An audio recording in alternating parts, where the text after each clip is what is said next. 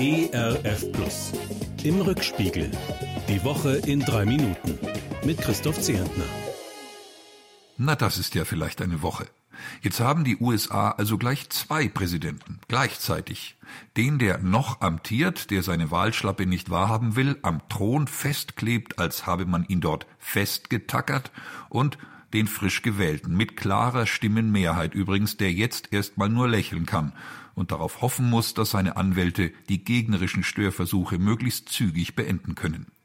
Keine gemütliche Ausgangslage also für Joe Biden, der Anfang Januar offiziell sein Amt antreten wird. Beeindruckt hat der Mann mich nach der Wahl mit einem kleinen Wörtchen. Humble, demütig. Geehrt und demütig fühle er sich, sagte Biden nach der Wahl. Ob der katholische Christ Biden da eine Empfehlung aus dem Buch der Sprüche, Kapitel 18 im Ohr hatte, ehe man zu Ehren kommt, muss man demütig sein? Seinen Landsleuten und unserer ganzen Welt ist zu wünschen, dass Biden tatsächlich aus einer solchen Haltung heraus handeln und regieren wird. Frei nach der dringenden Empfehlung des Propheten Micha, Mr. President, es ist dir gesagt, was gut ist und was der Herr von dir fordert. Gottes Wort halten, Liebe üben und demütig sein vor deinem Gott. Deutlich mehr Demut, Zurückhaltung und Vernunft als bisher wünschte ich mir drängend von denen, die am Wochenende durch Leipzig marschierten oder mit diesen Demonstranten sympathisieren.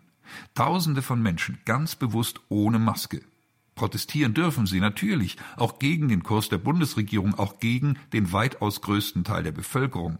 Dabei aber haben sie sich ganz klar an die Regeln zu halten. Das gehört eben auch zur Demokratie.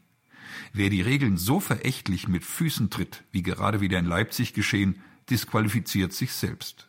Rücksichtslosigkeit ist kein Argument, schon gar nicht in einer Zeit, in der immer mehr Intensivstationen in deutschen Krankenhäusern am Limit arbeiten, weil ständig neue Covid-19-Patienten Hilfe brauchen. Denn das Virus ist auf dem Vormarsch und lässt sich offensichtlich kaum stoppen.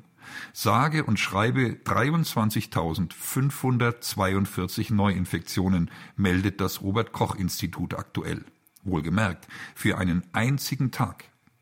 Wir alle hoffen, dass der momentane Teil-Lockdown diese gefährliche Welle brechen kann.